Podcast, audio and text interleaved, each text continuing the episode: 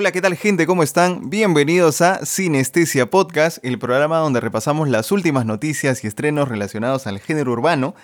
En lo que creo yo, me atrevo a decir desde ya, es el episodio más retacado de noticias, donde hemos tenido que jugar Tetris con las noticias para poder organizarnos porque muchas cosas hoy. Hoy, hoy muy, muy full hoy día porque tenemos, pero noticias, estrenos, Creo que ha sido un, mix de, un montón de temas, ¿no? Que estaban muy buenos. Entre ellos, por fin, salió, ya está, después de meses de, anticipación, después de un montón de cosas, la 167 de Farruko.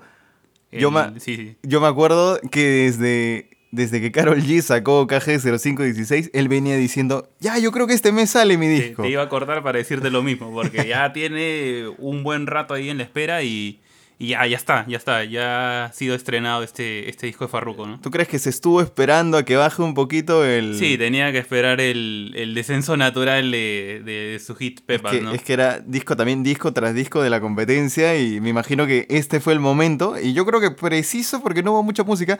Tenemos bastantes noticias, pero música en sí, eh, yo creo que este es el momento preciso. Un disco del cual vamos a hablar muy curioso, bastante cargado, bastante curioso también con cositas como justo hablábamos del episodio pasado el disco de Balvin, que se sentía con muchas canciones y por ahí a veces disperso. Este por ahí puede tener paralelismos, por ahí mismas cositas. Sí, por ahí sus, semejanzas, pero también sus diferencias bien marcadas, ¿no? Sí. Y, en conjunto creo que es, uno, es una buena propuesta, como te, como te dije, y, bastante importante para el momento, ¿no? Yo tengo muchas ganas de hablar de este disco, ya vamos a llegar ahí más adelante. Y otra cosa de la que también vamos a hablar es el regreso, el, retorno de Don Omar, un, comeback bien este, raro, porque más parece el comeback de Residente. Pero que estuvo anunciado en el episodio anterior, ¿no? Que ya lo teníamos mapeado. Ya lo teníamos mapeado. Felizmente no fue una tiradera Noel, fue un tema propio, pero ya vamos a, vamos a llegar ahí también. Y otra de las cositas que obviamente todo el mundo ya que sigue el género urbano se ha dado cuenta es el, el intercambio este que han tenido Balvin con Residente producto de, las nominaciones a los Grammys. ¿no? Balvin no ha estado muy contento. Y se armó todo un show mediático, pues, ¿no? De ambas partes vino la respuesta de Residente y de algunos otros personajes, ¿no? del género que, que bueno, se han, arañado, se han arañado. Sí, y todos los portales han hecho eco. Nosotros también queremos hacer eco. De eso vamos a conversar un poco. Y ya no los demoramos más, nos vamos directo a lo que tenemos que revisar esta semana. Vamos por allá.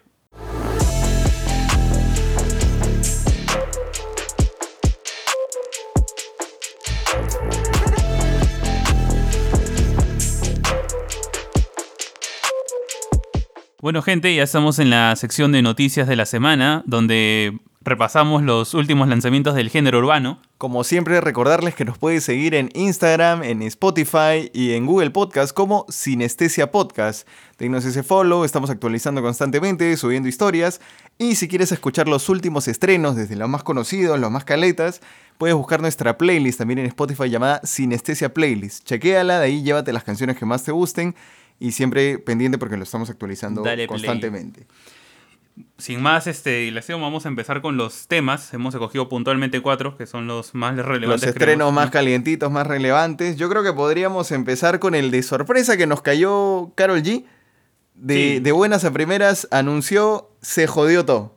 Sí, un sencillo que vino del, de, de la nada, pero que ha sido medianamente recibido. No sé si por los otros temas que han habido a la par, pero quizás por ahí no, no, no, no, he sentido que haya tenido tanta proyección, ¿no? Eso es lo que sentí. Carol G sacó a inicios de año uno de sus discos, desde su disco más top, me parece uno de los más top de este año. De hecho. Y ya rapidito, bueno, no rapidito, pero ya está poco a poco metiéndote otro sencillo, ¿no? Y por ahí medio curioso. En otras épocas, este sería como que el sencillo para la versión deluxe, pero no sé, no, no sé a dónde apunta con este sencillo, qué es lo que va a sacar, una nueva producción. Musicalmente muy, muy, muy interesante. Relajadito. con, el flow Carol G. Relajadito, pero siento que menos power si lo comparas con sus lanzamientos que tuvo, como fueron Bichota, Tusa. Ya, ese está a otro nivel. Ay, Dios mío. Eh, sí, este como que no lo, no lo veo con ese power. Pero igual está pero debe ser también un sencillo de entrepase, ¿no? No creo que saque algo, algún proyecto eh, en estos, en estos meses que vienen, ¿no? Así que simplemente es un sencillo de pase para mí. Sí. Vamos ahora con el otro tema, que es el remix que tanto, tanto se estaba pidiendo, aparentemente. Sí. Como de- sencillo fue un boom. Co- Como sencillo fue un boom. Est- Esto, quien, quien te diga lo contrario, te está mintiendo flagrantemente. Este, esto fue un hitazo. Y fue Sally Perrea. Y ahora viene Sally Perrea Remix. Con Daddy Yankee y J Balvin. que. Te trae dos torres, que, Edge. que bajó. Sí, o sea, sí, me trajo dos nombres poderosísimos en una canción muy buena. sí. Siento que me traicionaron las expectativas. Porque esperé demasiado de, de los dos nombres que hay, ¿no? Balvin me encanta, Daddy Yankee top de tops. Y Secho obviamente siempre está ahí. Pero no sé, siento que la canción como que la sentí un poco dispersa. Sí. Como que no sabía a dónde apuntaba. Podría ser. ¿Sabes qué? A mí, a mí lo, que, lo que yo sentí fue que no, no entraron al mismo nivel los dos. No sé por qué sentí un poco a Yankee eh, más arriba que, que J Balvin. Ya- Yankee estuvo genial. Yankee Y- estuvo... no, eh, aquí le damos a veces con palo, pero aquí estuvo genial. Y, y sabes que el nombre puede ser muy, muy, muy interesante para el tema y muy importante de repente para Sech, pero no sé, lo sentí limitado a J Balvin. Creo que no, creo que no iba por ahí. Yankee le metió todo el puncho Sí, del mundo. sí, sí. Empezó y se sintió como que este tipo es el rey de los remix. Sí. Y, y me consta que J Balvin puede hacer mucho mejores cosas, pero creo que le, le metió muy poco cosa nueva. Se dedicó a recantar algunos coritos y cuando le tocó, más allá del interludio este que hace con DJ Balvin, este juego, que estuvo chévere. Eh, cuando llega el momento que tiene que chantear, creo que, no sé, no termina de cuajar, me, me quedó un poquito a debe. No por, el, por los galones de Balvin que los tiene, es un artista muy, muy, muy top. Pero creo que en este remix no, era alguien con un poquito más de fuerza, Sí. me parece. Para por lo menos equiparar a Yankee, creo Sí, yo. Yankee súper, súper, súper genial. eh, me gustó desde el intro. Hasta su chanteo estuvo muy, muy chévere. En sí el remix está bueno. o sea, simplemente, o sea, no creo que Balvin baje el nivel de la canción, sino creo que como simplemente canta, no, no se siente mucha variedad. Por ahí como que se me queda un poco a debe. Pero de todas maneras un remix eh, que tranquilamente es de lo mejorcito que ha venido. Otra cosa que me parece de lo mejorcito que ha venido es Experimento. Con un experimento, ¿no? Sí, un experimento de Mikey Tower. Towers. Eh, me gusta mucho, me, me encanta y soy muy fan, muy mamón de Mikey Towers, porque el tipo, el tipo ya cada que entrevistan a alguien sobre Mikey Towers se quedan asombrados con la facilidad con la que escribe. El tipo te puede escribir cosas calle, el tipo te puede escribir cosas de perreo para la disco y cosas como esto, que es un popcito Y, y- y a este Electros. punto, ¿cómo, cómo ves, cómo ves ese, ese tema de lo que alguna vez te dije, ¿no? Se pondrá de moda este tipo de temas con esta tendencia y al final vinieron álbumes, vinieron sencillos como el de ahora y que tienen esta línea. Claramente eh, cada artista tiene su, su, su flow, su, su feel, ¿no? Cómo, cómo Este le mete a la canción. y- Este feel de electro, dices? De, claro, de, de pop, ¿no? Sí, un, un electro, un electropop ¿no? más o menos. Sí, me, me gusta. Mira, yo sí soy, como te digo, después de... Hay dos modas ahorita. Una es, todos quieren ponerse la bandera de, dicen que el reggaetón está muerto, yo voy a hacer un reggaetón. ¿No? Y eso como que ya está bueno, pero ya lo están usando todos. Creo que Joey Montana también tuvo un tema que salió esta semana, que también lo mismo. Y es como que ya me estoy cansando un poco, entonces agradezco el otro lado que es ni reggaetón ni urbano, te voy a hacer un popcito, un popcito bien hecho. Y, y un popcito como lo, lo, lo- como te muestra que lo sabe hacer Mikey Towers, ¿no? Te, te- te digo, el tipo me sorprende los estilos con los Sí. que se puede meter y la facilidad con la que le sale esto. Puede ser tan under y tan comercial que, que, que siempre, va, siempre va a calzar. ¿ah? Sí, y esto me imagino que ya es parte de lo que eventualmente será su disco comercial, porque recuerda que sacó Like Mike y este era como que el Pero- disco, el disco más calle y después iba a venir con un producto más Pero comercial. vino, vino después sus, sus declaraciones que, que venía el, el deluxe, ¿no? De Light Mike, por ahí. Ah, sí, pero yo no creo sé, que no en- sé en- si, si ya se habrá cambiado de opinión, si tendrá en otra este, cosa en, en este punto creo que lo que viene ya es un disco comercial. Ojalá. Porque, o sea, yo recibo las dos facetas de, de, de Mikey Towers muy bien. Y yo con este sencillo yo sí estoy como que con Pero ganas de para, más. para que no se pierda, creo que calzaría mucho mejor el, el comercial. Sí, Ahora. ahorita sí, ahorita sí. Finalmente es de esos pocos artistas que tiene esa versatilidad. Así que muy bueno, también lo pueden encontrar en el playlist y bajárselo, llevárselo a su propio playlist. Y el último tema, el último sencillo es Emojis de Corazones. Emojis de corazón es un tema de Wisin junto a Jay Cortés y Osuna. Los legendarios. Los legendarios.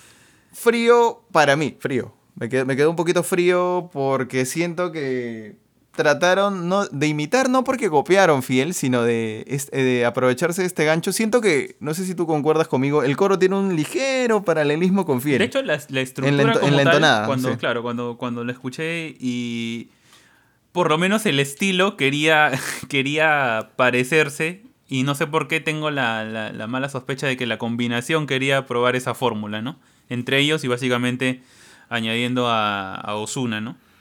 Pero, no sé, un tema muy bajo la sombra para mí. O sea, es bueno, pero el problema es ese, está bajo la sombra ya de otros hits y de otros temas que han salido, del, inclusive del mismo Wisin, del mismo Jayco y del mismo Osuna. Entonces... Sí, sí, sí. No, hubiese, hubiese, probado otra, otra cosa. Pintada para más, creo que lo que hubiese convenido, en vez de seguir la misma línea de lo que les funcionó, tratar de aventurarse con otra cosa. No es como que te pegó, es como si te hubiese pegado un reggaetón bachateado y tu siguiente hit es otro reggaetón bachateado. No, mejor mm. le hubiera seguido con otra onda, mm -hmm. pero ¿quiénes somos nosotros para decirlo? Eh, el punto es que el tema nos sí. dejó un poquito fríos. Sí, es una apreciación. Sí, no está malo, simplemente creo que comparado a los otros monstruos que salieron, se queda un poco por se detrás. Se puede perder. Si bien este es el último tema en el que vamos a hablar, digamos, así revisando los tracks, sí hay otro tema que nos llama eh, la atención y es justo el, regreso, el famoso regreso de Don Omar, del Rey, con su tema Flow HP, que más que un tema de Don Omar parece un tema de Residente. Sí, que ellos dos son básicamente los pilares de, de este nuevo sencillo. Muy esperado, ¿no? Porque ya teníamos semanas tras semanas, este, comentamos la vez pasada sobre todos estos... Este, todos estos mensajes que mandaba Don Omar, supuestas indirectas. Yo no lo tenía se venía algo, no sabíamos qué iba, hasta que salió eh, Flow, Flow HP, que, siendo sinceros, así, hasta de, de, de, un buen tema, bien duro. Es muy duro, pero, o sea, para empezar, yo no le tenía fe a Don Omar, porque siempre te anuncia cosas y a veces no, se queda sin salir. Y hace mucho bochinche. Pero ya cuando salió el tema y cuando lo escuché dije, está muy duro. Sin embargo, está muy duro el tema, pero más parece el comeback de Residente. O sea, ya en, en, entrevistas que ha dado, tanto como con Chente, también ha tenido entrevistas como Luzco, se ve como que te dice tal cual. El tema lo tenía yo, era un tema mío, el tema de Residente. Inclusive el coro y el hasta abajo dale lo decía René. Pero después llega Don Omar y se monta el tema, ¿no? Se une. Y yo creo que se siente mucho. O sea, obviamente Don Omar ha metido trabajo y su, su chanteo no es que esté malo, uh -huh. pero no es un chanteo, siento que es digno de un comeback, de lo que tú dirías, es el regreso de el llamado también conocido rey del reggaetón, pues, ¿no? O sea, yo esperaba algo mucho más fuerte pues, y el chanteo se me queda bien o sea, con ganas de más. O sea, estamos sí, hablando de un tipo que, que ha tenido unos. Sí. Ha tenido himnos en el reggaetón. Tenía, la pista te daba, la pista te daba. Yo creo que. Pista, por cierto, hecho por DJ Urba y sí. Rome, ¿no? Los Cebo Jedi, que ya han demostrado que al reggaetón le meten y le meten, pero se les hace facilísimo. Pero y, y, y, hay variedades, ¿no? Justo tenemos este, este tema en el que, que si bien pudo haber habido un poco más de, de, de punch, no deja de ser bueno para mí. Sí, es un, eso hay que reconocerlo. Es un muy buen y, tema. Ahora, ¿tú crees que se lo haya cedido simplemente Residente a oh. Don Omar? No, en el sentido de que si era el tema de él como para que le sirva de carta de presentación. O, o sea, el, el, problema es que es sencillo para quién, porque, o sea, sé que Residente iba a venir con un disco, el disco se paró por el tema de también pandemia. No sé si eventualmente dijo que va como, no rehacer el disco, pero algunas canciones que van a salir, va a meter otras nuevas. No sé si forme parte de Residente, ¿no? De lo nuevo que vaya a sacar Residente. Porque la verdad es que cuando tú haces un comeback, yo me aseguro, en todo caso, o es la idea que tengo, que si yo hago el comeback y te invito a ti, uh -huh. que yo sea el que chantee más duro, ¿no? Sí. Ahí la, la... O sea, te hago protagonista del, del, del tema, ¿no? Sí, es, viene la duda. ¿Tú crees que debió entrar primero o después, Don Omar? Lo que pasa es que a mí se me hace muy, muy este... No sé, lo sentí primero de, desalineado en el sentido de que sentí que Residente llevaba la batuta, ¿no? Entonces, este... Cuando llegó Don Omar, lo sentí como que muy abajo, ¿no? Muy, muy presionado por lo que ya había tenido Residente antes. Y, y a mí no me... No, esa parte no, como que no me cuadró mucho. Sí, yo también creo que Don Omar debería ser eh, quien abra este tema precisamente por, por tratarse de, de su comeback. De por, sí- de por sí es un tema menos orto- o poco ortodoxo comparado con el resto porque no es el clásico intro, coro, chanteo, coro, chanteo, sino que es lo que ellos dicen, ¿no? Fueron básicamente cada uno rapea como que un minuto Y con un coro muy coro, básico y así, ¿no? Para soltar el, el lápiz de cada uno. Puedo entender que, o sea, cuando Residente cuenta todo eso, entiendo, entiendo que eso es muy de Residente. Por- e, precisamente. Pero, por- es que, pero es que si me dices que es tema- un tema de él, obviamente, ¿no? Tiene esencia. y, y por lo mismo es que digo, entonces, ¿cómo este podría ser el comeback? Y me hace un poco de ruido, sin dejar de, de, eh, de dejar claro que este tema este, es muy bueno. Está bueno, sí. Es muy bueno, está muy pesado, pero yo creo que como comeback queda un poquito grande para Don Omar. Creo que tiene muchos mejores chanteos, ha tenido muchas mejores participaciones. Esta no es estelar, pero eso no, no quita, Va a digamos. ser un poco difícil que en todo caso, si quiere mantener eso y quiere volver a salir al, al, al escenario, eh, a- a pecharse un tema solo, no lo veo.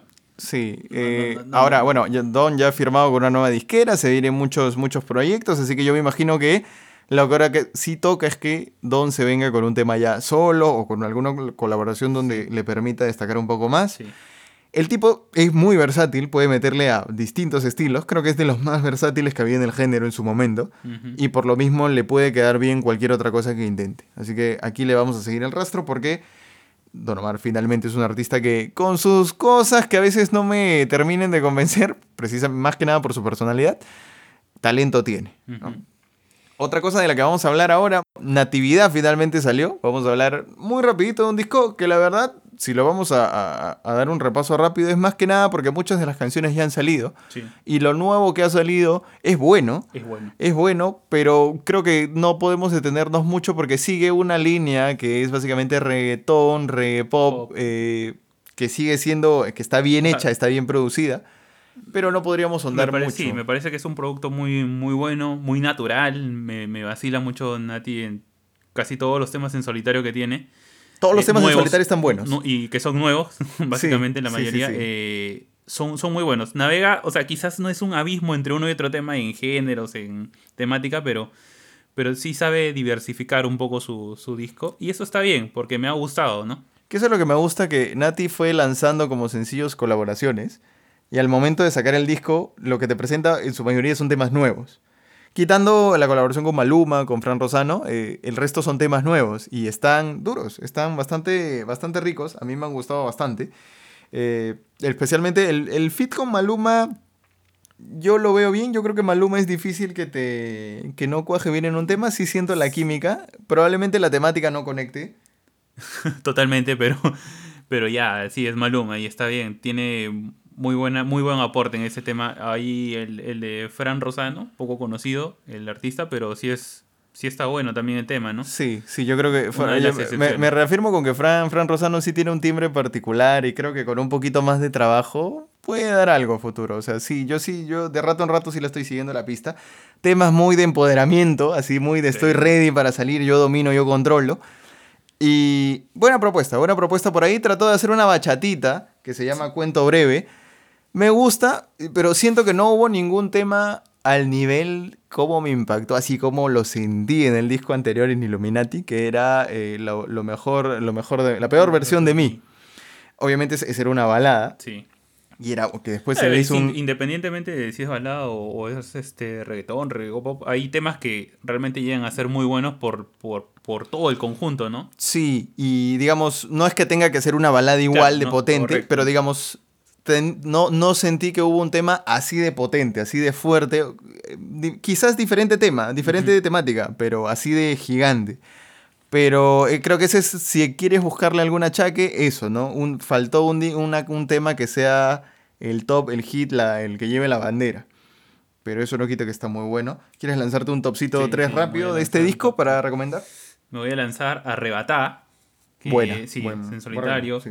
Eh, el de presentación, que es Frozen, que también me parece bastante, bastante punch. Y por último, creo que me quedo con Me Felicito. Me felicito, es muy buen tema. Ese, ese es también, bueno, estaba considerado entre los que más me gusta. Yo creo que me iría por Qué lío. Qué lío me parece es un tema fresquito, bien, bien rico. También me iría por eh, Ram Pam Pam, el tema con Becky G, curiosamente. No, no me pareció, en su momento creo que no le, no le di mucha, mucha vuelta, pero está bien hecho, está bien potente. Y Noches en Miami, más que nada para resaltar siempre que creo que de los intentos electropop, este es uno de los mejorcitos Ahí que hubo que en su sí, momento. sí, sí. Sí, ahí por ahí como que dijimos, creo que en su momento también lo resaltamos, es un buen es uno de esos buenos intentos, una de esas buenas mezclas y creo que a Nati le queda bien Sí, cambiar la- ese tipo de estilos. La prueba siempre es, siempre es buena. Otro que aprovechó en lanzar eh, música y esta vez fue el- la segunda temporada de su disco es Randy, Randy. con Romances de una nota que yo tengo la duda, ¿es romances o romances de una nota? Porque primero, Primero fueron rom- romances. y este es romances de una nota. Pero se entiende que el contexto es, es el mismo, bueno. pero el disco completo se va a llamar Romances, de una nota. Romances de una nota es algo que viene tiseando Randy desde tiempos, uff, desde que lo conozco prácticamente, siempre tiene ese eslogan, esa marca de Romances de una nota y nunca supe cuándo finalmente eso decantaría en un disco, ¿no? Parece que ahora sí ese va a ser el nombre de su, de, de su disco. Chiquito, cuatro temas, cuatro temas puntuales, pero uno de ellos es para mí de los Sí. mejores temas que ha salido este acá, año. Acá, hay, acá no hay top, obviamente. No, no va a haber top de cuatro Pero- temas. Pero yo sí voy a escoger el mejor tema. O dilo tú, dilo tú. Ya. Baila Sí. con Zion. Es no solo el mejor tema de esos cuatro temas, sino uno de los mejores temas que ha salido este año. Sí. Porque es durísimo, genial, potente, perreador, te Creo que empina a bailar. Y, y son, son dos artistas, pero quizás de lo, de lo más top y son vieja escuela también. Pero qué fresco se sienten, ¿no? O sea, no hay necesidad acá de hacer otra cosa que no sea lo que, que lo que ellos presenten, ¿no? Lo- su, su mejor versión. Sí, y, mi- no hay necesidad de tomar otras cosas, otros argumentos. Es un tema fresco totalmente. y mira que yo estaba diciendo que estaba un poco cansado de estas remembranzas al reggaetón, ¿no? De que yo lo voy a revivir. Aquí no necesitan llenarse la boca de eso. Aquí necesitas poner a Zion y a Randy, dos voces brutales del género, a que hagan este junte. Y con estos recuerdos, porque hay, hay dos este, jugueteos que hace, uno que hace Randy al inicio, que no es que sea una canción, pero es un, un en vivo en un concierto donde Jakin decía, ¿no? Y esto es para que perreen, perreen, ¿no? Ahí, ahí como que hay una parte donde Ra- eh, Randy habla de, de, de este mixeo que tienen en vivo. Mm. Y la otra es este, de una canción de Zion, que es I Love the Way She Moves. Una canción que tenía Zion con Akon, que es de hecho la que le da el coro. ¿no? Este, y, y es genial. Es, es todo, lo que está, todo lo que está bien hecho en cuando quieres hacer reggaetón lento, pero a la vez Sí, movido. es un tema potente, totalmente. es todo lo que tenga que estar bien, está en este, en este tema. Muy, muy bueno, muy recomendable. ¿Y qué crees? Que venga. Va a venir, va a venir otro, otro más, otra cápsula más. Sí, porque en teoría lo está lanzando por temporadas, porque el disco, él dijo que salía en quincena de octubre. O sea, yo me imagino que... Mm, No, debería entonces venir la última parte, ¿no? la- la- pero ya, o sea que 10, Ya- 6 ya- temas y el disco, y el un disco- disco de 12 canciones que sea al final, ¿no? Sí. Probablemente, yo creo que los otros, los otros tres temas que salieron en este disco, que son Piel de Seda, no, ahí sí como que los otros, los ot- es que los otros tres están a la sombra de, de Baila. Sí, sí, sí. Piel de Seda está ok, Condones me parece horrible, y no porque sea grosero, mm, creo que a nivel de... beat- Lo que pasa es que son, naturalmente van a ser opacados, no sé. sí, yo soy Pa- un- pasa con muchas otras canciones igual. Yo soy un abuelito y esto me sonó un poquito tosco, pesado. No, no lo pude tolerar mucho a pesar de que me gusta bastante Lenny Tavares. Y bien y mal, que es este tema con Jan Block, eh, creo que es un buen, un, un buen eh, tema calle, un tema así de... Chévere, me, me gustó, me gustó bastante. Eh, no conocía a Jan Block, pero yo creo que está bueno. Creo que en sí estas dos temporadas que han salido sí me muestran un Randy no muy versátil, pero sí, sí bien producido, bien hecho, que era lo que yo quería ver a, a Randy. Sigo esperando la parte más comercial, la parte más pop. Quiero que Randy juegue con pop porque la voz le da. Sí. Pero voy a tener fe en que en la última season o la tercera season eh, se suelte con todo, ¿no? Vamos ahora Con los. Vamos a hablar de los Grammys, de los porque- Latin Grammy. Ya, vamos a empezar desde ya con el problema que viene entre Resident y Balvin, pero vamos a setear un poco el contexto, Tú dirás, porque ¿Cómo vamos? todo esto surge a partir de, de los nominados a los Grammys. ¿no? Primero vamos a hablar un poco de, de la gente que ha sido nominada. Vamos Esta es con... la, la edición número 22 de los Latin Grammys. Y vamos a empezar con las categorías que principalmente nos competen. Grabación del año. Donde tenemos aquí un poco dispersas. A ver, ¿cuáles son? Tenemos Si hubieras querido de Pablo Alborán. Bellísimo tema. Todo de ti de Raúl Alejandro. Genial tema. Un amor eterno de Mark Anthony. Tenemos a tu, lado, a tu lado de Paula Arenas. Bohemio de Andrés Calamaro y Julio Iglesias. Bueno, escuché, un sí, buen tema. buen tema. Vida de Rico de Camilo. Luego tenemos Suéltame Bogotá. De Diamante Eléctrico. ¿De Tenem- Casa de Diamante? Eh, no, no, no mucho, no mucho. Tenemos Eh, Amén de, la todos los familia- de Montaner. La familia Montaner. Sí. Eh, Dios así lo quiso, de Ricardo Montaner y Juan Luis Guerra. Eh, luego tenemos Te olvidaste, de Zetangana y Omar Apolo. Omar Apolo. Y, Y, por último, tal, vez, de Caetano Veloso y Tom Veloso. Sí, algunos te pueden sonar pare- eh, conocidos y otros no, a mí también. Tema, este, es curioso porque grabación del año, yo te diría, es que ahí, ahí tengo dos favoritos, porque eh, hasta tres, bueno, es que el tema Vida de Rico de Camilo me parece que estuvo bien, me, me gustó, pero no es, no, es de mis tops, no sí. tan... Todo de No, ti me parece una genial canción, pero es que si hubieras querido de Pablo Alborán, es hermosa, es hermosa. Es que Yo soy, yo soy Son- fan de son- Pablo Alborán, o sea, aquí está el vinilo. cuando quieres, cuando quieres apreciar una canción de un modo, yo también me iría por Alborán. Es que es, es difícil que te, ponga- te ponen O sea, Alborán, Camilo, sí, Marc. Anthony, todos los Alguito Montaner. disperso, tendría incluso para clasificarlo de una mejor forma, pero aquí es un poco esa, esa contrariedad, no sé. Sí, yo te diría, es que es, es difícil. Yo- es difícil porque ¿qué entiendes por grabación del año? Eh, no te están diciendo género. Tranquilamente podría haber algo Pero no es canción del año, o sea, no es la más pegada, es la gra- grabación, o sea, que nivel producción. Eh, grabación es, entiendo yo, composición, producción y, y- ¿Cómo se llama? El, la reproducción como tal, ¿no? Ya, si hubieras querido, no hay más entonces. Todo de ti se me cae en composición, probablemente, aunque sea muy buen tema. Pero yo me iría por si hubieras querido de Pablo Alborán.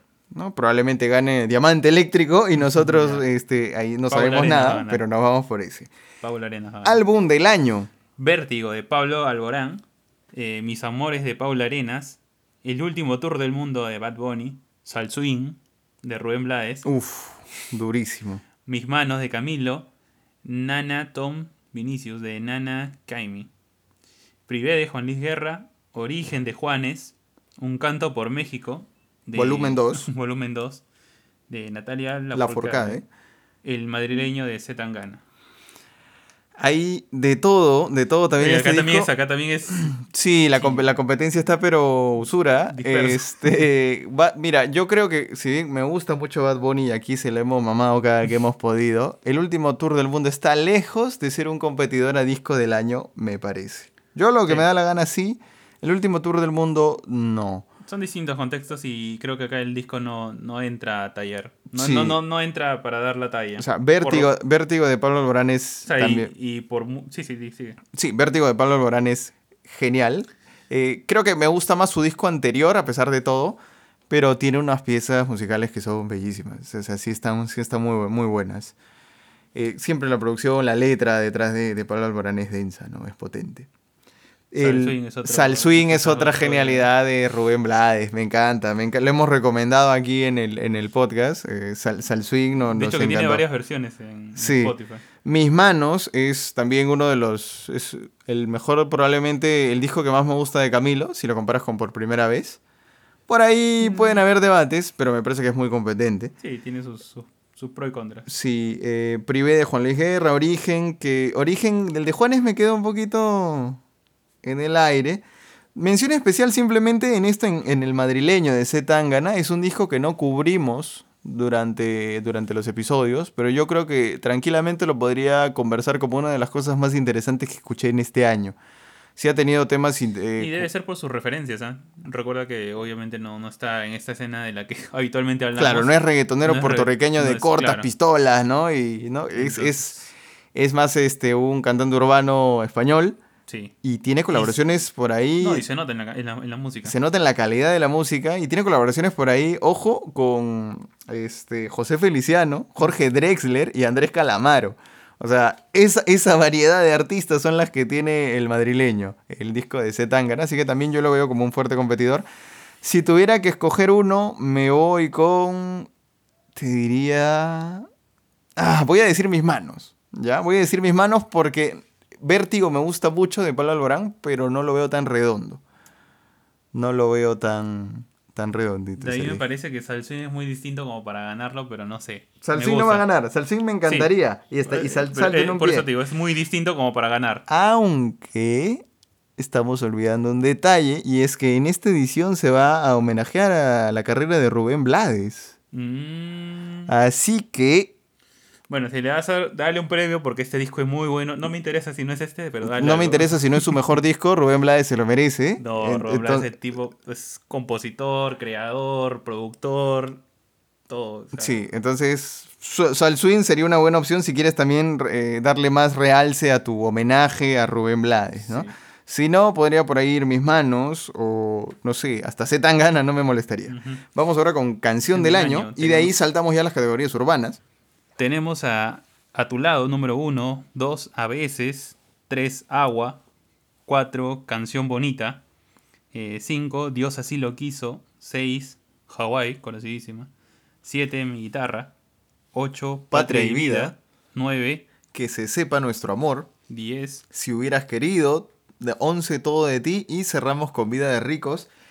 Maratónica la, la cantidad de nominados. Yo me voy por... eh, ¿Cuál, cuál nomaría- no, nominarías Bueno, tú? así tal cual la veo, mm, está entre todo de ti y Hawái, no sé. Hawái, yo, yo te diría todo de ti. Yo creo que Patria y Vida, con todo este contexto que ha tenido también por el tema de, de Cuba, porque esta es una canción también de, de fuerza, de power. Entonces yo me iría más por... Pero si tengo que escoger una favorita para mí, todo de ti. Y ahora nos vamos ya a las categorías, lo que son urbanas, en sí. Ya, pero no vamos a revisar todo porque nos demoraríamos dos horas. Así que nos vamos con categorías urbanas y directo a Mejor Fusión Interpretación Urbana. Uno, el amor es una moda. Don, Don Omar y Juan Magán, de ahí viene Tatú Remix de Raúl Alejandro y Camilo, Nati Peluso eh, con, Con Bizarrap. Bizarrap, sí, el, el te- el tema se llama así, Sí, ¿no? Eh, dip- diplomático de Guaina con Major Lazer, Y Hawái remix. el remix, ya, el remix descartado porque es la peor versión. Ya, bueno, que si hablamos de fusión, ¿no? No sé, Remix, me voy por Tatú Remix, es mi opción, aunque Nati A Peluso mí lo me metió gusta bien. mucho Nati Peluso con Bizarrap. Ya, a está, está bien, está bien. Vamos ahora con Mejor Interpretación de Reggaetón. Tu veneno de J Balvin. No, La, la tóxica de Farruko. no, Bichota de Karol G. Bichota de Carol G. No hay Claro. más. Lo que venga después, lo siento. Bichota de Carol G es el domingo. Caramelo de Osuna y La Curiosidad. No hay más que decir. Sí, Bichota de Carol G, tema top. Mejor álbum de música urbana. Tenemos Gold of Funky. Gold of Funky de Acapela. Ya, el último tour del mundo de Bad Bunny. Monarca de Eladio Carreón. Enoch de Osuna y Like Mike. Ah, su- tan- tan- Like tan- Mike de Mikey Towers. Sí, sí, Mikey Sí. Towers. Ya, yo me iría por Mm. música urbana Enoch.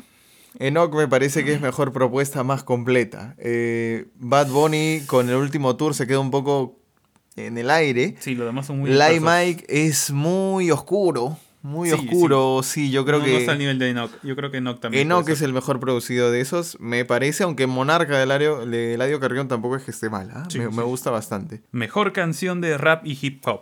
Tenemos T de Bad Bunny, Condenados, Acapella y Pedro Querales. Eh, la vendedora del placer del Lito MC Cassidy. Sana Sana de Rafa Alcaute y Nati Peluso. Snow That Product. eh, una sesión de Bizarrap. sí, una sesión de Bizarrap con Snow That Product. Ah, eso, qué disperso acá, ¿no? Sí, mejor canción de rap. ¿cuál te dirías? Yo solo conozco, lo siento, eh, la de Bad Bunny, Booker T. Puedo dar fe de que Lito MC Cassidy eh, es, es- es un monstruo, aunque no he escuchado esa canción. Pero aquí yo me voy a abstener de opinar simplemente por falta de, de- de meterme mucho Sí, en rap no, hip hop. Vamos a decir que ganó nada más. Sí, vamos a decir que ganó T por eso. Y mejor la- canción urbana. En la última categoría que vamos a revisar tenemos A Fuego de, Farina, Agua de Tin- Tiny y J Balvin, Duckity de... ahí nomás creo que me tengo, ¿no? Sí, la curiosidad de Mikey Towers. Patria y Vida. Patria Vida de Yotuel, En gente todos de los zona. premios de mejor canción urbana ha ganado Daquiti. En los Latin Billboard ha ganado Daquiti. Sí, claro, pero ahorita vamos a ver cuál es la diferencia según Residente ¿no? entre los Billboard y... Es que los Billboard también son un premio de popularidad, ¿no? Eh, mientras que los Grammys, entre comillas, son unos de poco más de prestigio. Más racionales. Sí, entonces... Igual yo te diría que Daquiti por Yo el, también. por el power que ha tenido, la repercusión que Yo tenía también. esas canciones. Si no, me la juego que puede ser Patria y Vida, te soy sincero. ¿ah? Va, a terminar, va a terminar ganando esa canción. O sea, tienes tienes que fe. escucharla, es muy Sí. buena. Y entonces, habiendo repasado y ustedes escuchando así con nosotros lo- los nominados, Balvin salió con, con un pequeño, con un pequeño, yo te diría, se- a raíz de estas nominaciones, un pequeño, una pequeña queja. Y puso en su Twitter, eh, Cristian, aquí por favor, el apoyo visual para, para que lo vean. Su, su berrinche. Sus cinco segundos. Sí. Eh, como no tenemos apoyo visual, lo que va a hacer es, Cristian les va a leer el tweet. Y dice así. Los Grammys no nos valoran, pero nos necesitan. Es mi opinión y nada contra los otros géneros porque se merecen todo el respeto.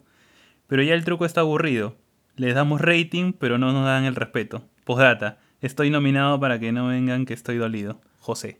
Y luego siguió diciendo, Los que tienen poder en el género, ninguno debería ir. Es decir, todos porque somos un movimiento. Y entonces se eh, encendió la gallera, se gestó un poquito. Para, para esto recibió un varios respaldos. Recibió respaldo de gente como Anónimos, John Z, ¿no? Artistas ahí urbanos. El, el tema es que yo no entendí mucho la. Antes de escuchar la respuesta de Residente, lo que, lo que se me vino a la mente cuando Balvin dijo esto es por qué, ¿no? O sea, mucha gente hace el- erróneamente, creo yo, la comparación con lo que hizo Daddy Yankee hace un par de años, con el, cuando hizo su movimiento de no a los Grammys.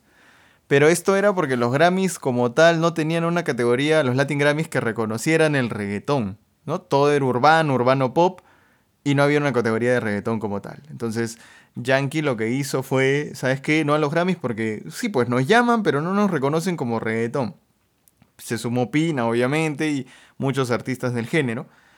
Y finalmente los reconocieron. En el 2020 tuvo su categoría como reggaetón y hoy por hoy también la tiene. Entonces yo no veo una comparativa un símil en lo que acaba de pasar ahora porque ya los... O sea, porque la gente dice, ay, ¿cómo a Yankee sí lo apoyan y a Balvin no? Porque Yankee tenía un reclamo justo, ¿no? Yankee quería que el reggaetón se reconozca como género en las nominaciones. Y a mí me parece que eso está bien. Sin embargo, con Balvin no es que esté mal. Lo que sucede es que no entiendo mucho el, cu- cuando salió el motivo, porque, o sea, no nos valoran y genuinamente sí, pues tenemos ahí a Monarca de Eladio Carrión nominado, ¿no? Tenemos a Mikey Towers, o sea, sí tenemos gente del género y ni siquiera las más conocidas, ¿no? No es Wisin y Yandel, no es eso, eso, está Eladio Carrión. Eladio Carrión, Mikey Towers. eh, entonces, sí tienes este, el mismo Balvin, que él, él es- también está diciendo por si acaso, a mí también me han nominado, para que no piensen que me estoy quejando.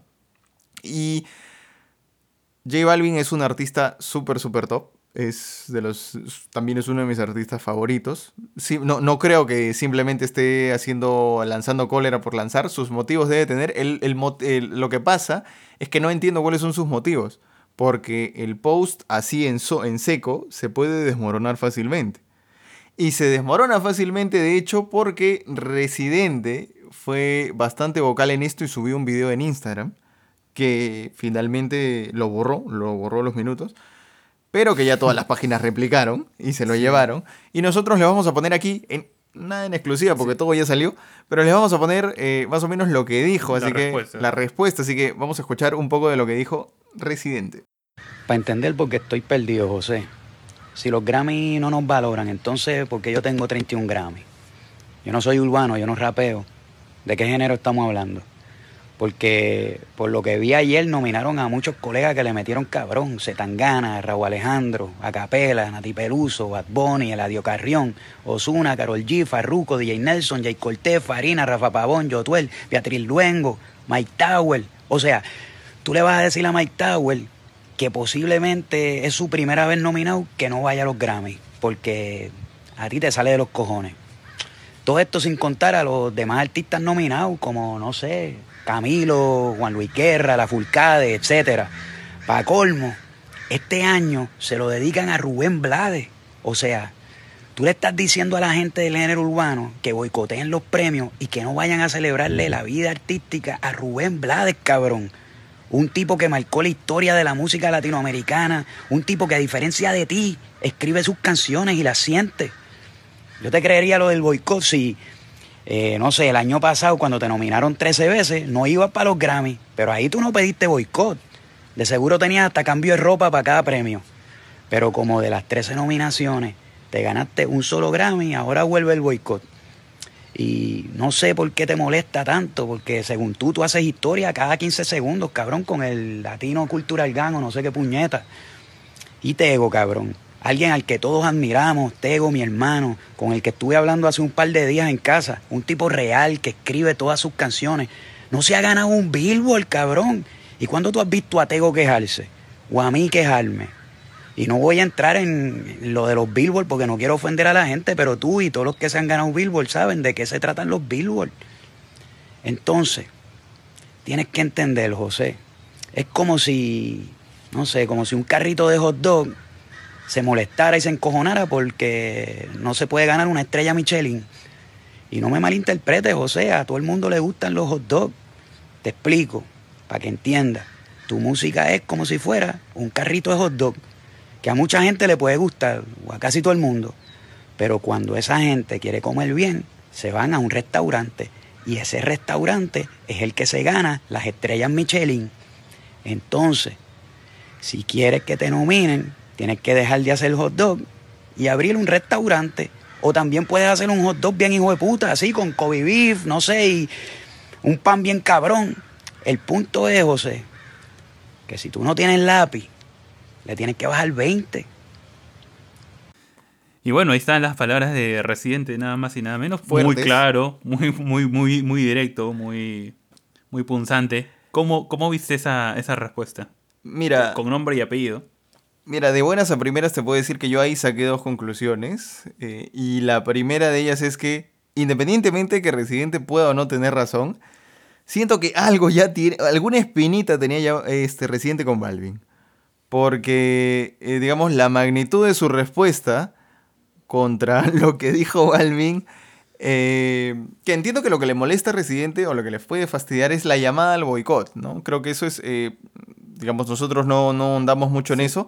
Se lo tomó como un berrinche, ¿no? Como una mala forma de, de, de decir lo que, entre comillas, piensa, ¿no? Y como él ya tenía algo contra Balvin, me, da la impresión de que sí, porque le despotricó con todo. Por eso, por eso, es que va y lo, toma, lo toma y le dice esto, esto, lo otro, ¿no?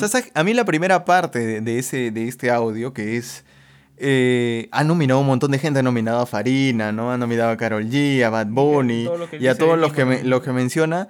Y, no, ¿por qué puedes decir que no? Ahí, hasta ahí lo entiendo. Ahí me parece genial y digo, ah, Residente está, está bien, tiene razón ya la punzada, el taquito de lo de Rubén Blades eh, y el taquito de él, a diferencia tuya, él sí escribe, siento que fue un poco de gratis.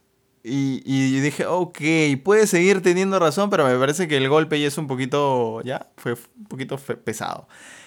Y ya la analogía de carrito de hot dog y todo eso, si bien es muy de residente, yo siento que eso ya es, ya es pegar completamente ya por pegar.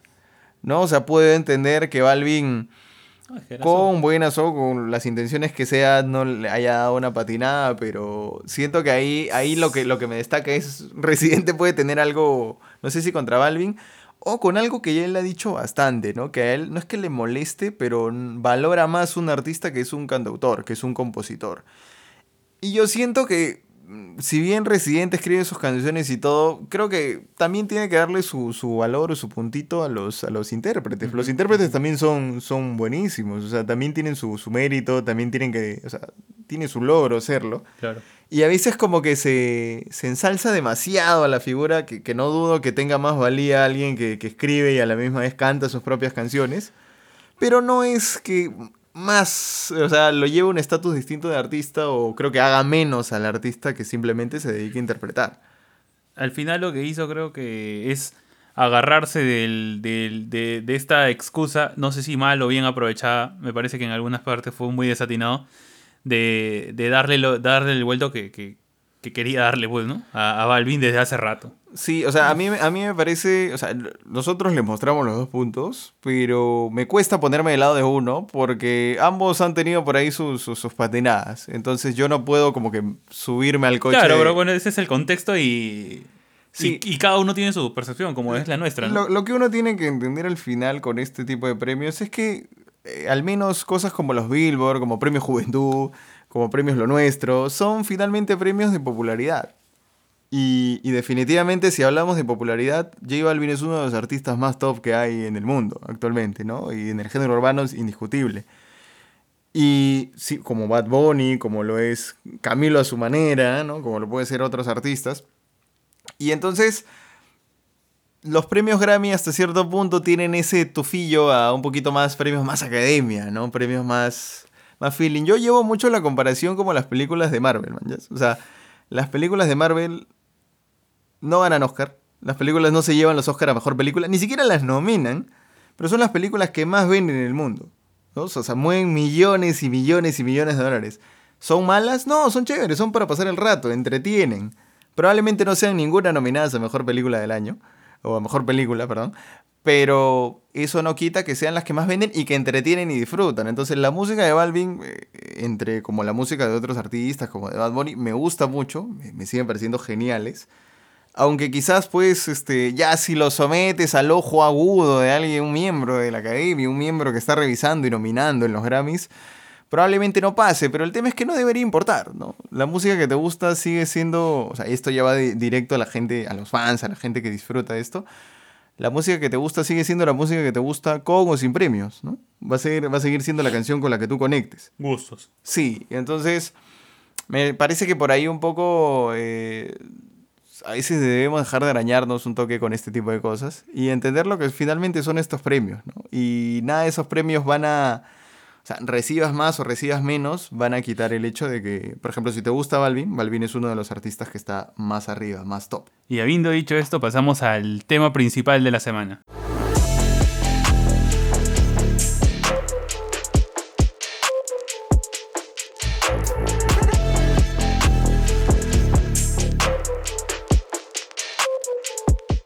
Ya estamos aquí en el tema de la semana para conversar de el lanzamiento musical más importante de estas dos semanas, que han sido nada más y nada menos que el esperado, el anunciado, esperado, mu- muy esperado. sí, subrayado en negrita, con todo. La 167 de Farruko ya nos tenía en ascuas anunciando, lanzando su, su mini su EP de dos canciones que era premium, ¿no? Ya, ya llega, ya llega, ya Está llega. en y- desarrollo, está en desarrollo. Ya nació, ya nació. Sí, por fin, por fin se tomó, este, por fin lanzó este disco. Yo creo que no.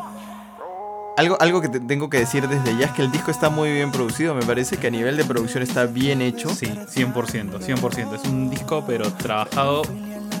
Todos los detalles están bien, bien, bien, bien monitoreados, está bien marcado, tiene su- su- sus cambios muy buenos en cuanto a producción, en cuanto a ritmos. Y yo creo que ha, ha sido bien medido al milímetro. Por eso te digo que producido está bien, o sea, está muy bien producido. Me gustan mucho los beats. Los beats están duros. Por ratos yo decía, otra vez vamos a tener una temática de estas. Si ya hemos, ya hemos ido calles, pero es que el beat está tan bueno que se lo permito. Sí, dame otro tema calle con este beat. ¿no? Entonces, vamos a empezar con este, lo que ya es clásico, el, el análisis canción por canción o el review. Vamos a conversar canción por canción de lo que nos ha parecido este disco. Y Presenta- empezamos Presenta el disco con Ki. Ki junto a O'Neill y Daniel Javid. Creo que es. No me gusta como intro, te voy diciendo. Porque parece una canción más.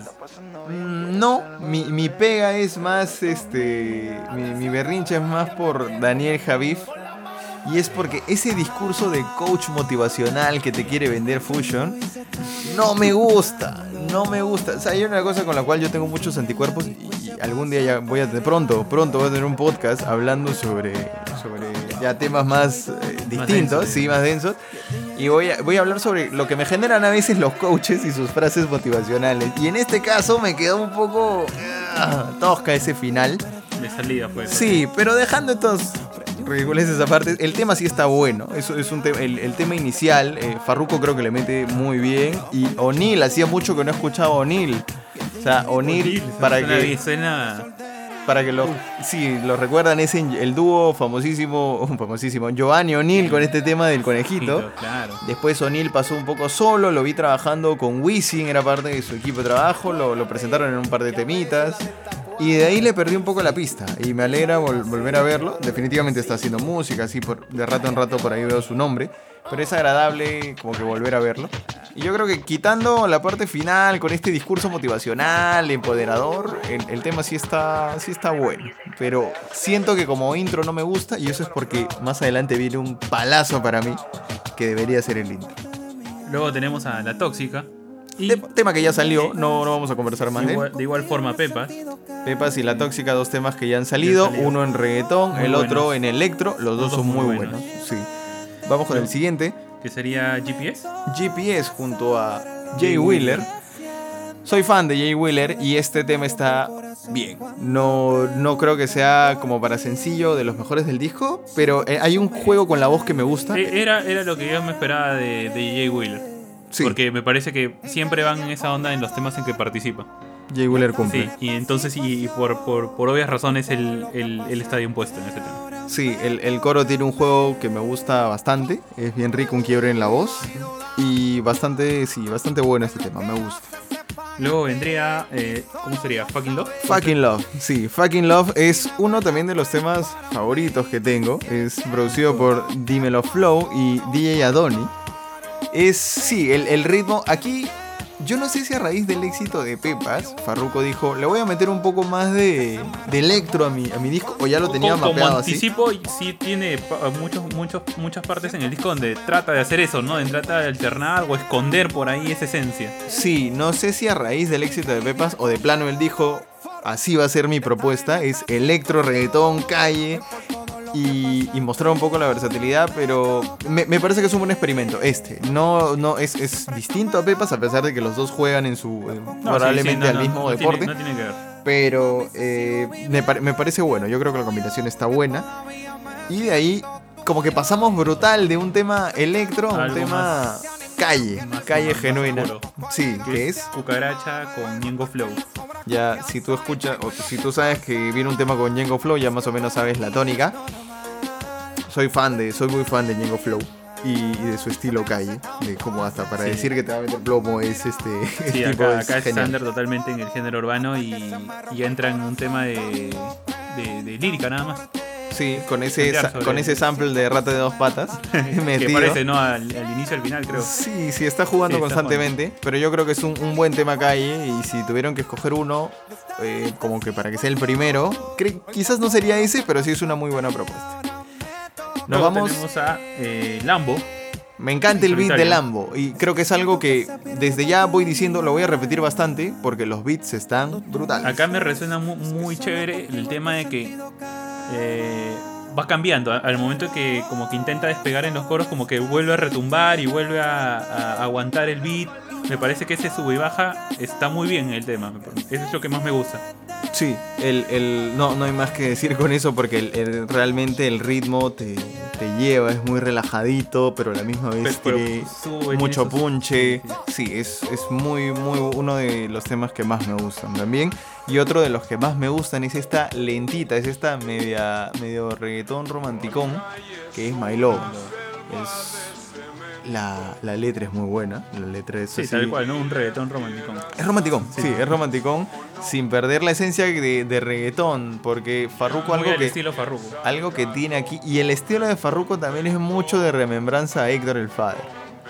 Y te va- eh, O sea, está, Héctor el Father está ahí presente en varios temas y en formas, en cómo se dicen algunas cosas. Y eso es algo que me gusta. Destacando siempre que, que muchos de los artistas que hacen remembranzas no se, no se olvidan de, de Héctor. Es que Héctor dejó Sí, una huella salido, Ha brutal. salido en muchas líneas. Ha salido en muchas líneas, tanto de, de artistas como Jayco también. ¿no? Así que bastante, bastante rico este tema. Aquí, aquí viene un tema del que yo tengo una confusión musical un poco extraña en Baja Cali.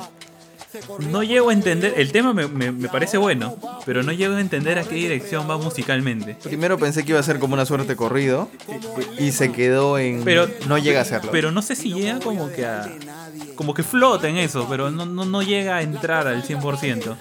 Y con un poco un, un beat más, no sé si, no, no sé, no sé cómo decirlo, pero alterna entre ambos donde no sé a dónde va. Sí, creo, beat, creo que sería de mis, de mis temas más flojitos si tuviera que escoger alguno, porque no, no terminé como que muy enganchado este tema tampoco. Vamos con, con La Perla, me encanta también, a, a nivel de, de beat y una historia de... Básicamente, ya no la busques más, ¿no? Déjalo estar conmigo. Es, es bueno a nivel musical, a nivel de lírica. Es también un tema que vale, vale muchísimo la pena, me gusta. Y ahora saltamos para Cuervos.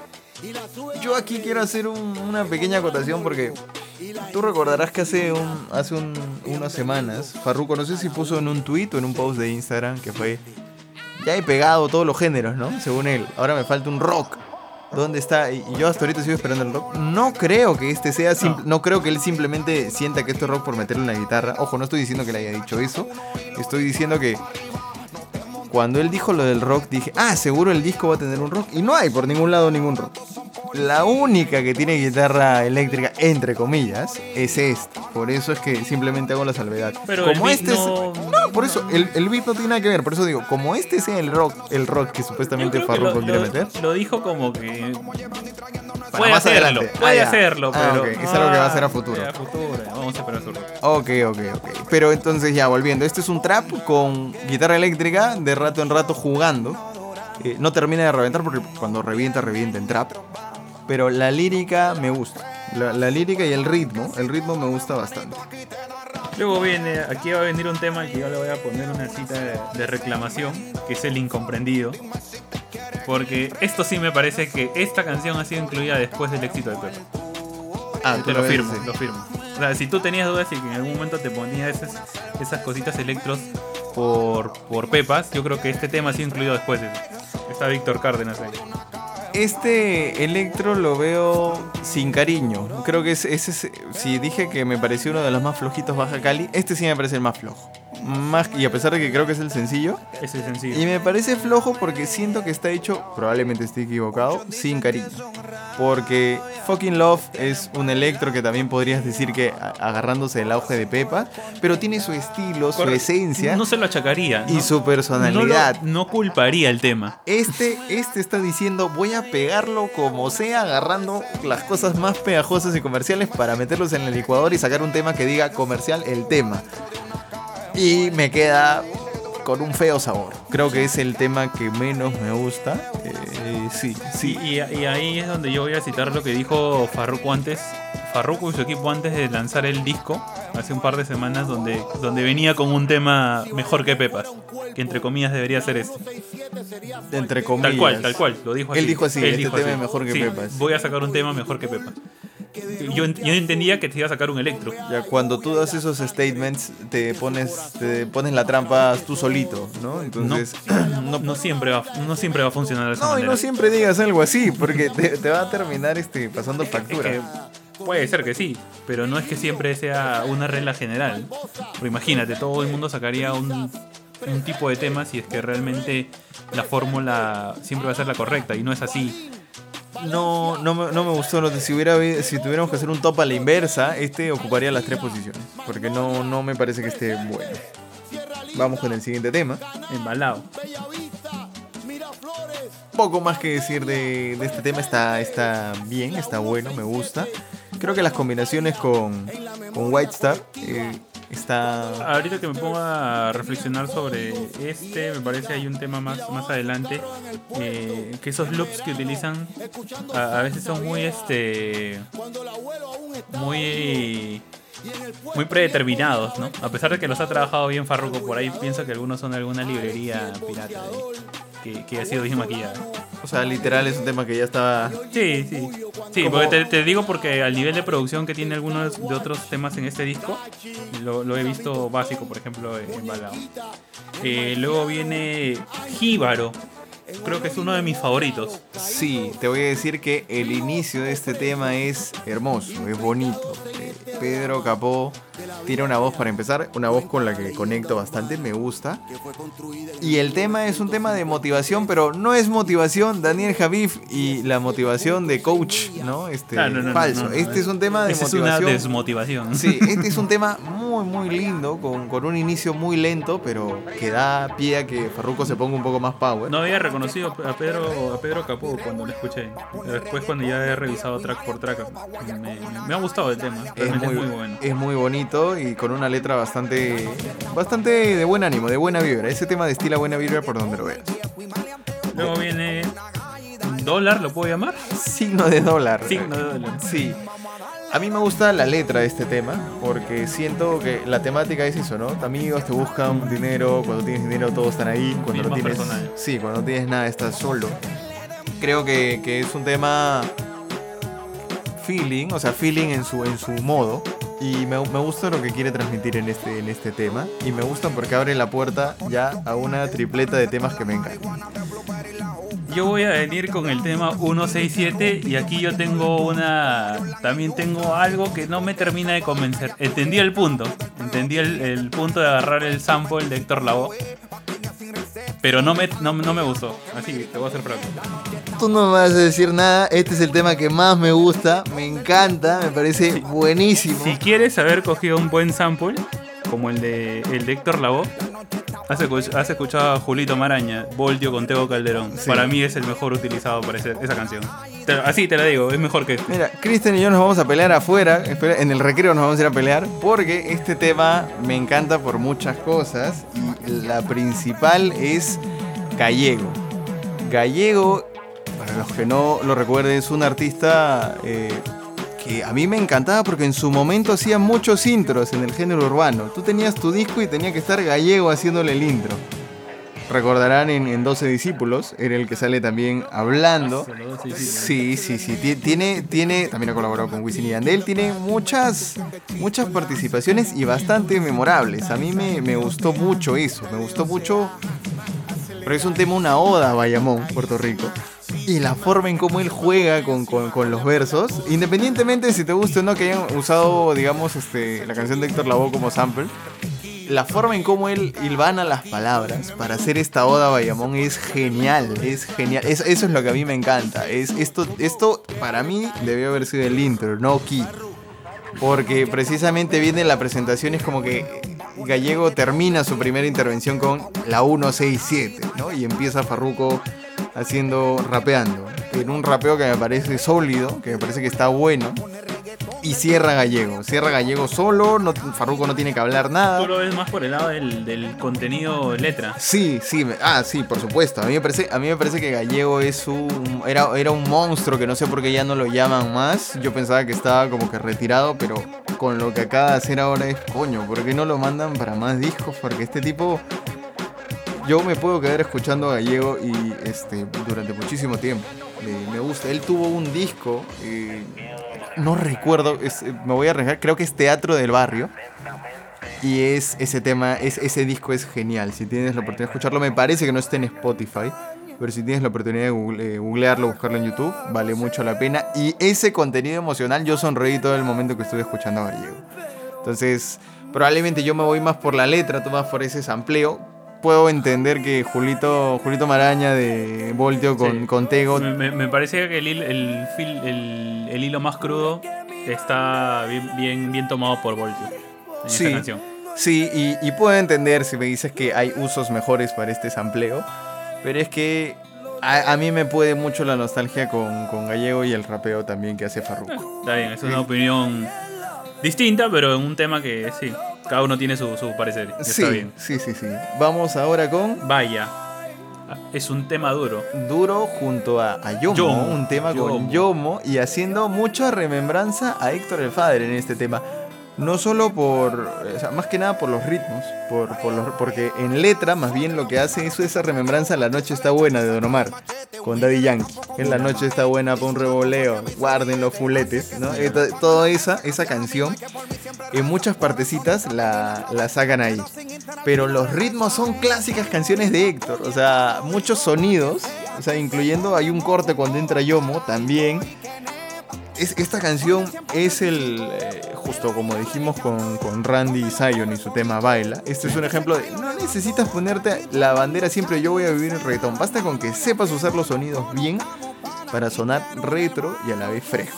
Y este es otro de sus ejemplos grandes. Muy- ¿Alguna vez hemos eh, mencionado a Yombo en algún otro tema? Sí, porque estuvo en algunos disquitos, ¿ah? Sí, estuve De colaborando varios con- artistas. Sí, sí, sí, sí. Así que sí ha estado por ahí. Pero no hemos tenido oportunidad de andar mucho. Yomo siempre me pareció un En artista. aquel tiempo, pues. Ya muchos años han pasado desde que fue presentado. Sí, yo creo que para. Como, como cosa coqueta está bien. Yo creo que ya más no podría dar Yomo, me parece. O sea, como invitado en estos temas de, de Y recuerdo. identifiqué la primera. Sí. Me parece que ha estado bien su voz. Sí, sí, sí, está, está sólida y su, su guiño también a déjale caerte al pecho, ¿no? Sí. Siempre, siempre ahí. Otro tema, el que le sigue es doble, Doble L. L. Otro reggaetón también. Sí, junto a Bray y Noriel. Pero son los dos son reggaetones maleantosos, eso es lo que me gusta. Es el, el reggaetón maleantoso ya no se utiliza Ah, mucho. Aquí el toque marianzo- eh, mariantoso lo da Bray, básicamente. Vuelvo, vuelvo y repito, me estoy volviendo fan de, de Bray, en serio. Este, para, este, este in- el intro lo tiene de una canción de, de Héctor el Father también, de Héctor el Bambino. Ya. Porque sí, me- sí me acuerdo mucho esa vocecita que dice, now, the Godfather, ¿no? Empieza. Eh, Dale calor, me parece que era. Y... Y ahí bien- nomás- Bien, bien densas esas referencias, ¿no? Sí, es que, es que por eso te digo, están bien metidas y cositas chiquitas. Y eso es lo, lo chévere porque te das cuenta cómo los artistas votan todo su, su escuela, pues, ¿no? Lo que los han formado por, hasta cierto punto.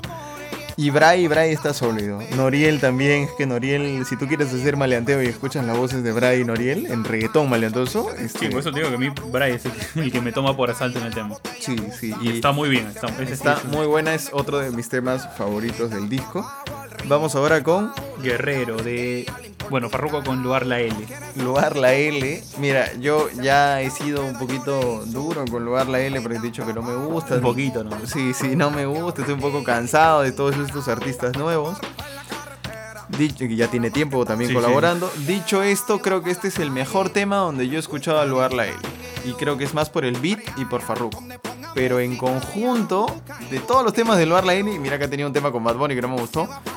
Este, Sí, es el- este está horrible. Este es el tema que más me gusta de Lugar la L. Por no decir el único. AKA el único tema que me gusta de Lugar la L. ¿Cómo lo sientes? ¿Más libre? Sí, o sea, puedo, puedo.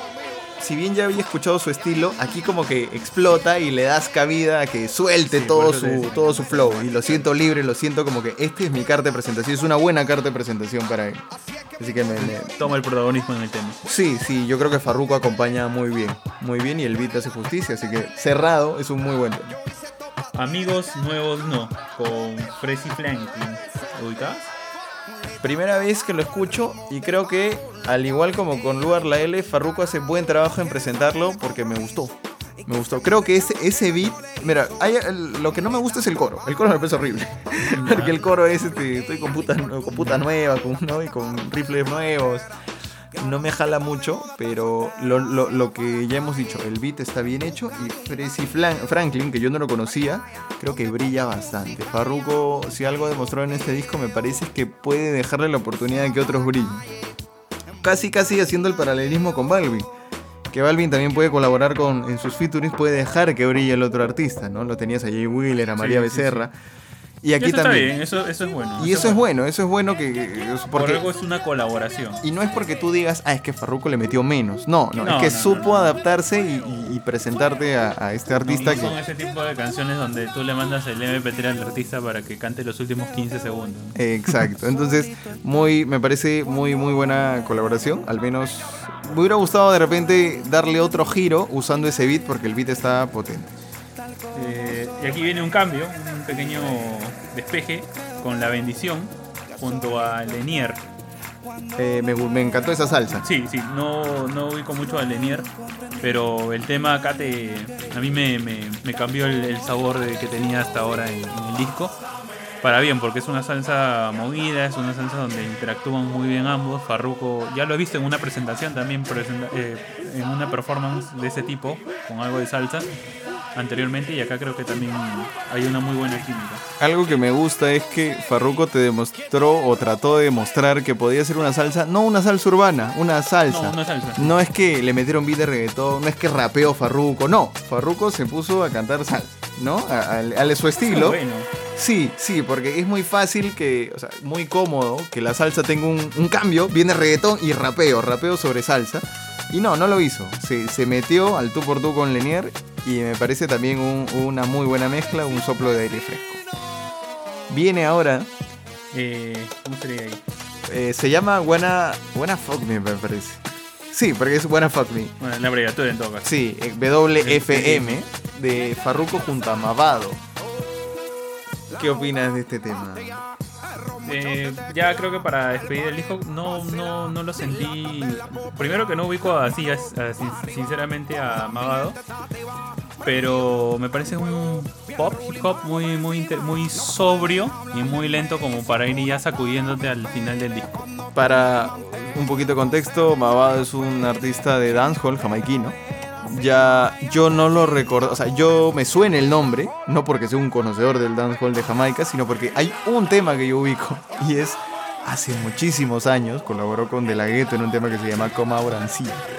Come Out and See, y es muy bueno para su disco, me parece que es Masacre Musical.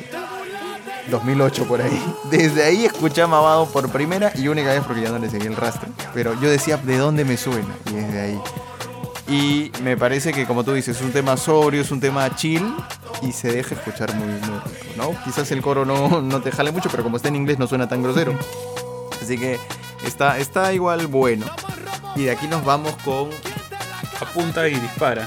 Esta es otra de mis piezas, no favoritas, pero más de las que me parecen más interesantes. Acá no entendí mucho el tema de cuando iba, no sé si es trap el beat, y luego empieza como, rap, a, como que empieza a darle simplemente, bueno, esto sería un viento a, ni- a nivel de voz nada más, donde empieza a como que a, a acordear algo así, a sobrepasar la canción con, con la, no sé quién es la chica ahí, India, imagino. India Martínez y No. Lito MC Cassidy. Como que, O sea, me, como que me pierdo ahí un poco en el contexto de la, de la estructura de la canción. A mí me gusta, no, no soy muy fan del rap de hecho, pero cuando le metes, le metes, le echo la parte melódica, yo lo puedo pasar un poquito más y termino apreciándolo de otra forma. ¿No? Es por eso es que agradezco mucho la participación de India Martínez y me gusta volver a ver o escuchar a Lito MC Cassidy. Lito MC Cassidy, aquel del famoso dúo Lito y Polaco, ¿no? Dúo clásico también del reggaetón. Y, y escuchar de nuevo a Lito, a Lito es, es genial. Me parece que su participación está, está rica. Siempre ha tenido, uff, el tipo tiene un lápiz, pero genial para, para rapear. Y es una historia tal cual, un canto sobre violencia, sobre no pararle un poco la mano. Me gusta, me gusta lo que quisieron transmitir. Probablemente no sea un tema que yo vaya a escuchar constantemente ni que tenga en el auto. Pero como propuesta, sí, sí, sí, lo valoro. Lo valoro dentro de todo lo que es el disco. Y sí, vamos ahora Con Siempre Seré, de Farruko, Stamaki Towers, Tempo y Secreto El. Secreto, el famoso biberón.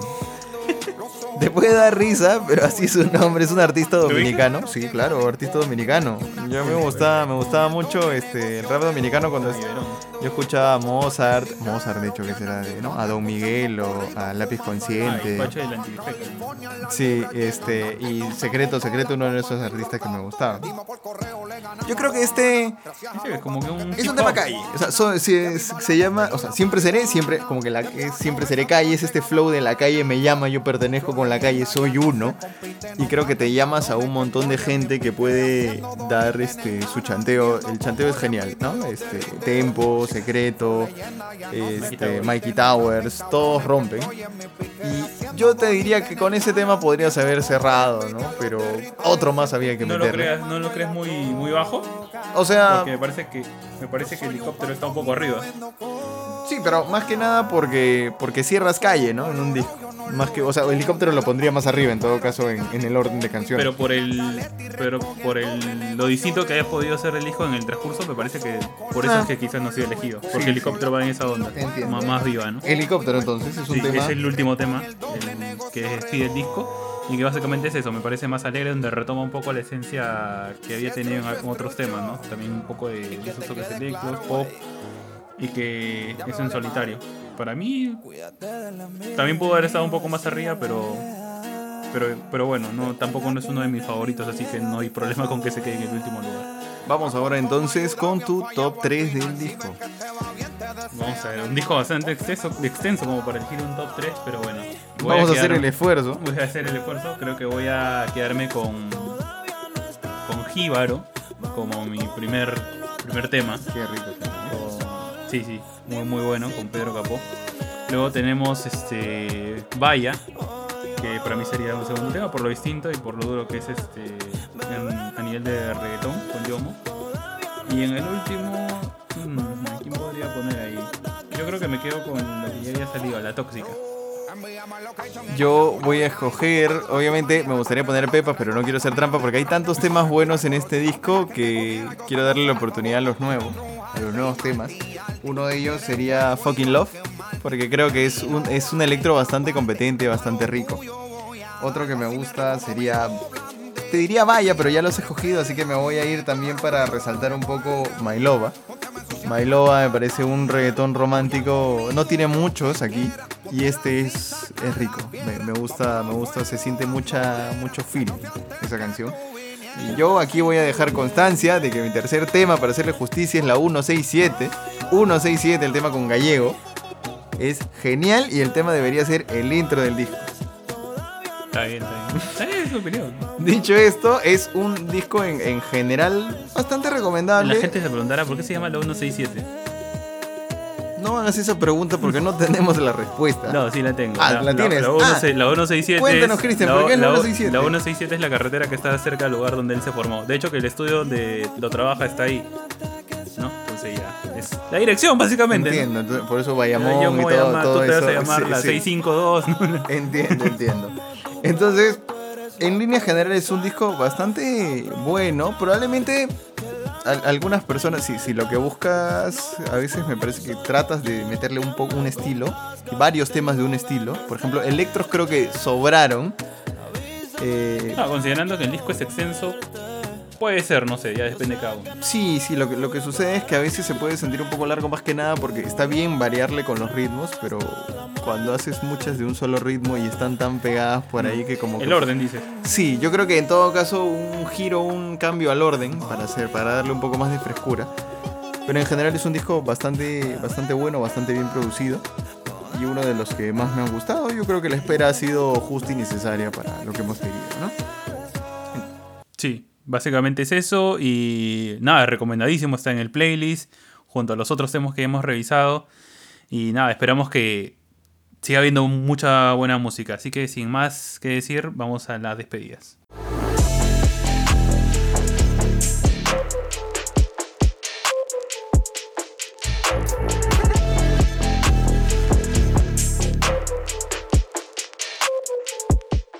Ya estamos aquí en la sección de despedidas, como siempre, para agradecerles por eh, ese play, por esa oportunidad de habernos escuchado. Recordarles, como siempre, también que nos pueden seguir en todas las plataformas Instagram, Spotify, Google Podcast como Sinestesia Podcast. Y seguirnos para escuchar más contenido. Esperamos encontrarnos en una próxima oportunidad y muchas gracias por la escucha.